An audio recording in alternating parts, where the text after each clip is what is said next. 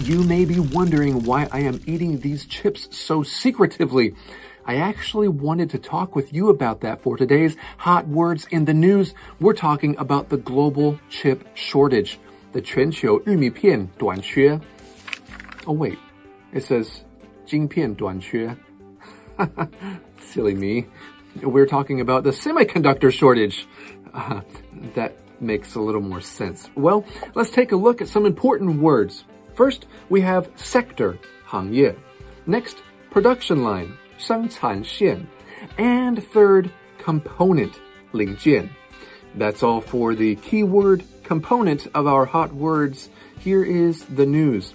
Experts don't expect the 2021 global chip shortage to ease until the second half of 2022.